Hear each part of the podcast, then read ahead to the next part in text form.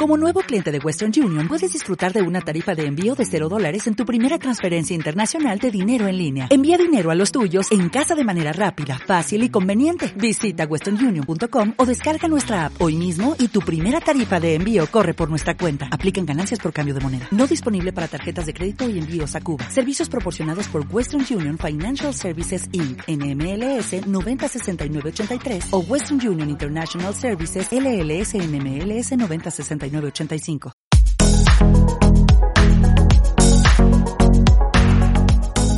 Hola, saludos a todos mis alumnos, a mis seguidores y a quienes me escuchan por primera vez con este podcast de la serie de Fundamentos de la Mercadotecnia. Y en esta cabina digital de frecuencia MP3, esta vez abordaré como tema las variables y las decisiones estratégicas del marketing.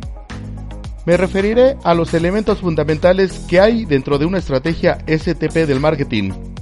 Pues ya basta de preámbulo e iniciaré con el tema.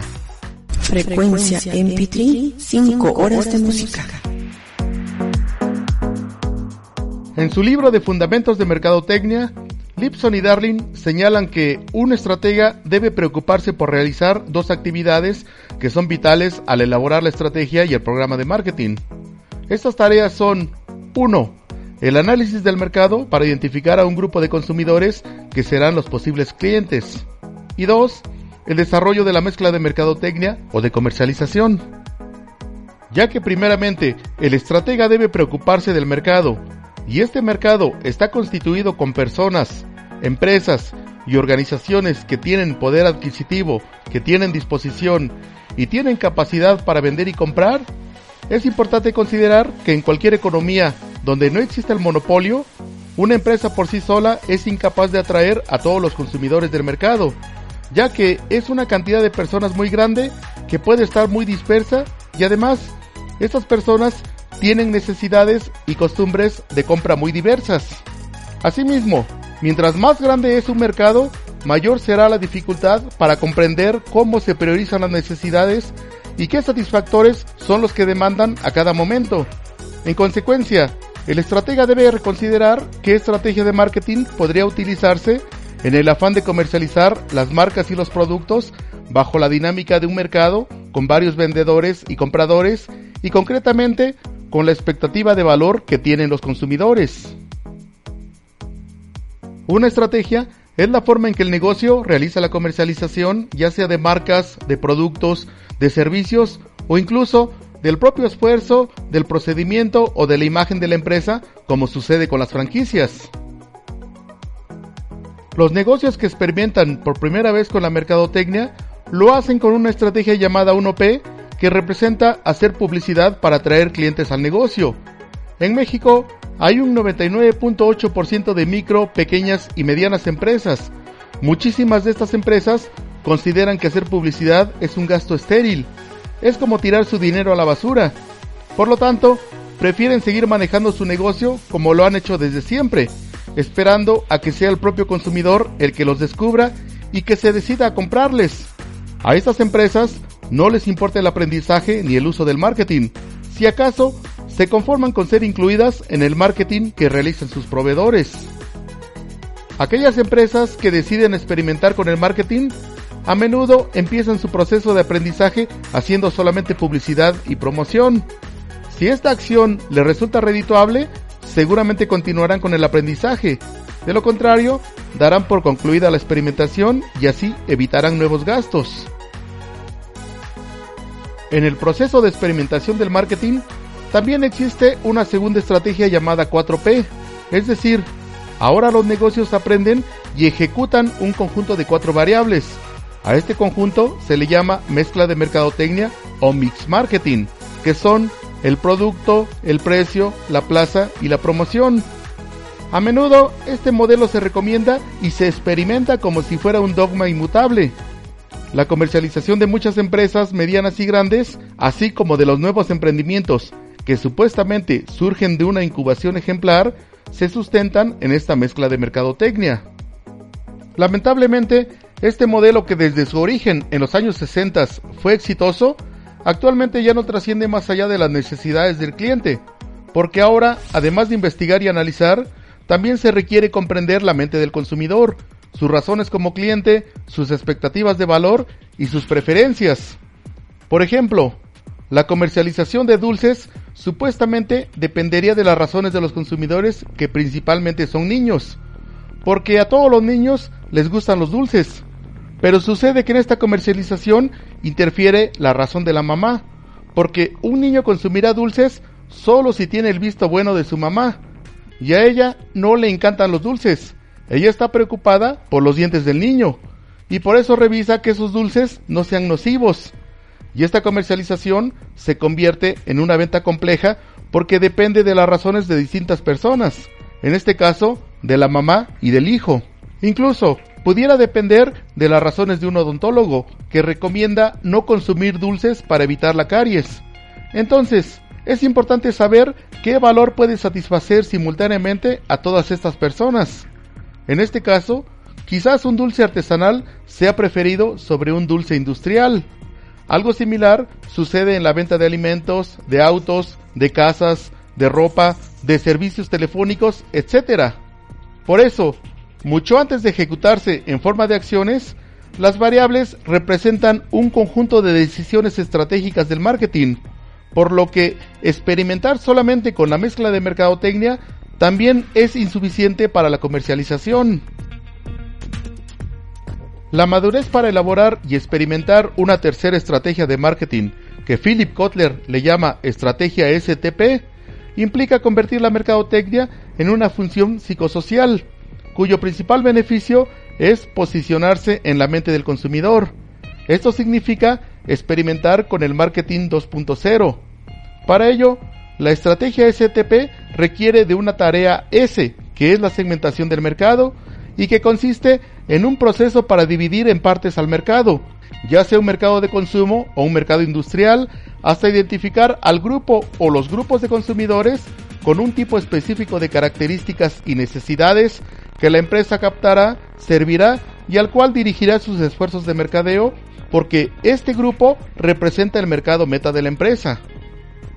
En el mercado de consumo, el proceso de segmentación se realiza utilizando cuatro tipos de variables que son 1. Las variables demográficas como la edad, el sexo, el estado civil, la ocupación, los ingresos, el nivel de educación y cualquier otra variable relacionada con la descripción de una población. 2. Las variables geográficas como los países, los estados, las regiones, las comunidades y cualquier otra variable relacionada con el asentamiento geográfico de una población. 3. Las variables psicográficas, como el estilo de vida, la clase social, las costumbres, la personalidad y cualquier otra variable relacionada con el perfil de una población. Y 4. Las variables conductuales, como la preferencia, la frecuencia de uso, el hábito de compra y cualquier otra variable relacionada con el comportamiento de los consumidores de una población. Este conjunto de variables se utiliza a conveniencia de la empresa. Por ejemplo, una dulcería puede identificar a su mercado meta empezando por buscar o investigar datos para separar a las personas mediante una variable demográfica como la edad. De esta manera, clasificaría a las personas en tercera edad, adultos maduros, jóvenes, adolescentes y niños. Sucede que las personas de la tercera edad y adultos maduros ocasionalmente consumen dulces, por lo tanto, quedan descartados del mercado meta. Luego se buscan o se investigan datos para aplicar una variable conductual relacionada con la costumbre de comprar dulces. Entonces, se descubre que son los adolescentes y los niños quienes compran dulces frecuentemente. Sin embargo, la dulcería quiere asegurar su rentabilidad, por eso sigue el proceso de segmentar el mercado aplicando otra variable conductual que es la autonomía de compra y descubre que solo los adolescentes compran dulces sin el permiso de sus padres. Pero sucede que hay adolescentes por todos lados. Entonces, segmenta con una variable geográfica y de esa manera determina al grupo de adolescentes que viven en un perímetro cercano a la dulcería.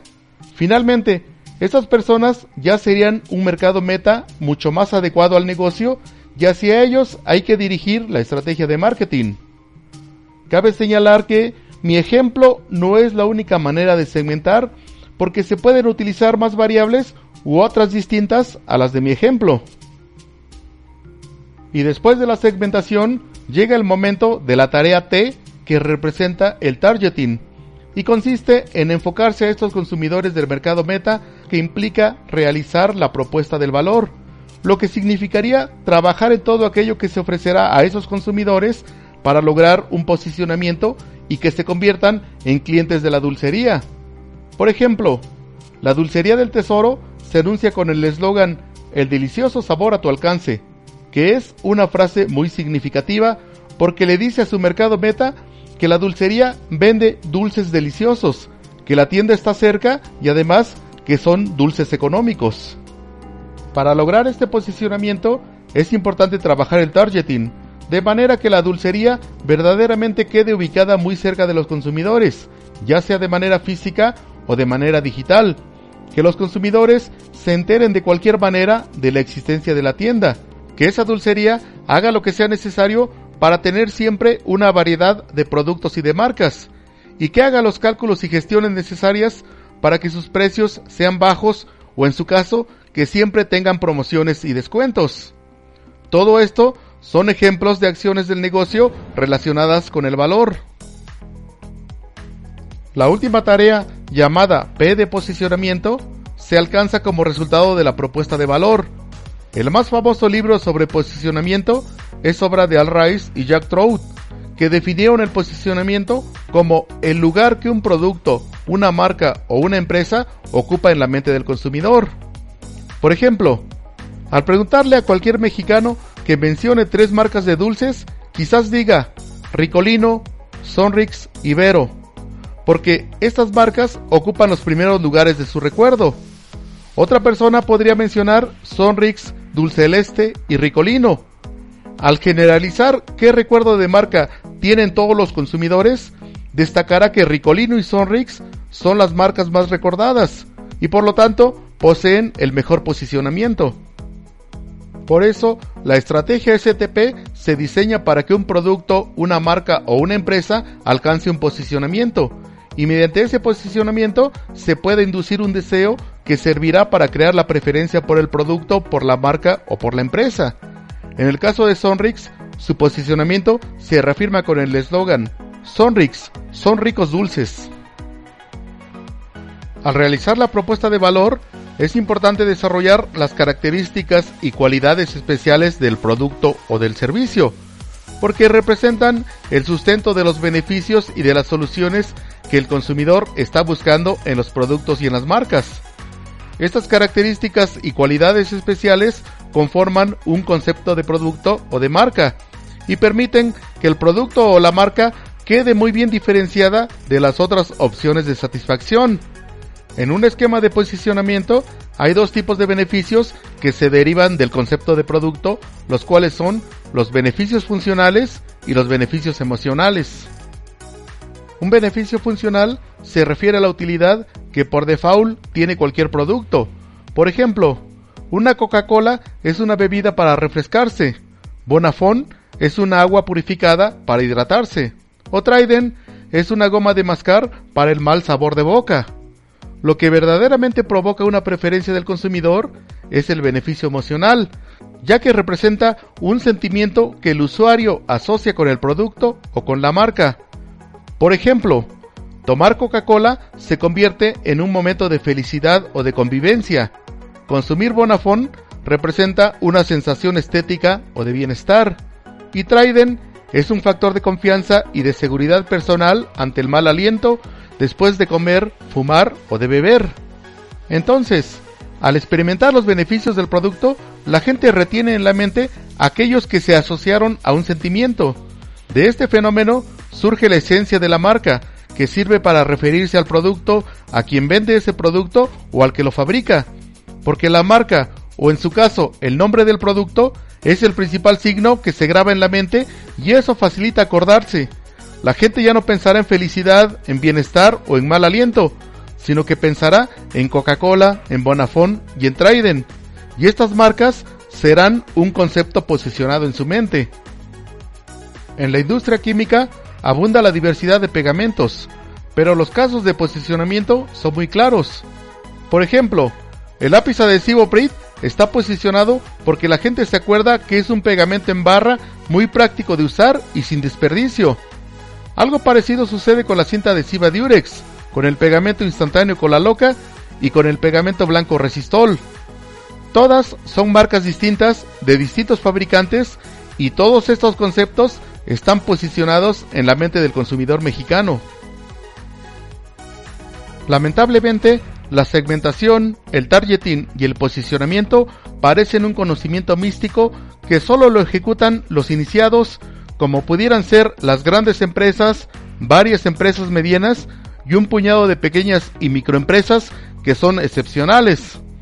Por eso, en el caso de México, aún falta trabajar mucho en la filosofía y la función del marketing para que verdaderamente se convierta en una disciplina generalizada de los negocios. Siguiendo con la explicación, hay que considerar que cualquier estrategia de marketing contiene elementos de los cuales depende el éxito o el fracaso de la comercialización. Particularmente en la estrategia STP, estos elementos son decisiones estratégicas, pero también son acciones que se toman, se ejecutan y se ajustan según los resultados que se vayan obteniendo. Por ello, representan variables sujetas a control. Teóricamente, el conjunto de estas variables es la mezcla de mercadotecnia, las cuales se utilizan en la estrategia de marketing para influenciar y provocar una respuesta de los consumidores del mercado meta. Aunque popularmente sigan siendo el modelo de las 4 Ps, el estratega debe saber que actualmente conforman la dimensión del marketing integrado, que es una de las cuatro dimensiones del enfoque holístico del marketing. Con este marketing integrado por las 4 Ps, es posible convertir la estrategia STP en un programa específico de decisiones y acciones de marketing que incrementan la demanda del mercado meta. Al considerar tales variables como un conjunto de decisiones, tienen por objeto cumplir las metas de una organización al anticiparse a los requerimientos del consumidor o del cliente. Si luego las consideramos como un conjunto de acciones, Tales variables tienen por objeto encauzar el flujo de productos y de marcas de la empresa hacia los beneficios y el valor que el consumidor está buscando en el mercado. De acuerdo con Philip Kotler, las variables de este marketing integrado se definen de la siguiente manera. Primera P, el producto, que se refiere a la combinación de bienes y servicios que la empresa ofrece al mercado meta, sin perder de vista que cada producto y su combinación es de antemano una decisión estratégica tomada para desarrollar y ofrecer tales productos que son un conjunto de atributos y cualidades, ya sean tangibles o intangibles, obtenidos por una visión o un proyecto de ingeniería que los dota de una funcionalidad que sirve para el beneficio y para la solución de las necesidades del usuario o del consumidor. Segunda P, el precio, que sencillamente es la cantidad de dinero que los clientes deben de pagar para obtener el producto, teniendo en cuenta que esta variable es de antemano una decisión estratégica tomada con un propósito financiero para lograr aumentos en el flujo de ingresos de efectivo y fortalecer la rentabilidad de la empresa. También es una decisión estratégica tomada con un propósito psicológico porque motiva o restringe la actitud consumista del mercado. Tercera P, la plaza, que incluye las actividades de la empresa que ponen al producto a disposición de los consumidores meta, empezando por identificar al mercado más apropiado para el producto y luego implicará una decisión estratégica tomada para situarse en ese mercado con los puntos de venta específicos o con cualquier otro tipo de emplazamiento a donde los consumidores querrán ir de compras. Y cuarta P, la promoción o publicidad que comprende actividades que comunican las ventajas del producto y convencen a los consumidores meta de comprarlo, teniendo en cuenta que esta variable es de antemano una decisión estratégica para usar los medios de comunicación y atraer al consumidor con mensajes que estimulan sus deseos.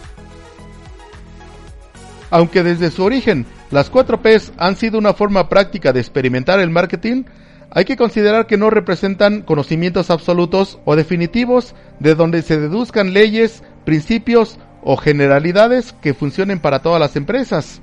Por lo tanto, es importante enfatizar que una estrategia que sea exitosa para una empresa no necesariamente funcionará con iguales o mejores resultados en otra empresa. Por ello, al planear la estrategia no hay recetas, sino hay que elaborar una receta propia teniendo que pensar, investigar, tomar las decisiones que sean necesarias conforme a los requerimientos del mercado, desglosando estas cuatro variables a partir de las cuales se ejecutarán las acciones de la creación, la disponibilidad y la comunicación del valor del producto. Y de esta manera, la planeación del marketing y sus estrategias serán una cosa de práctica real, de experimentación y de control y no solo un dogma teórico.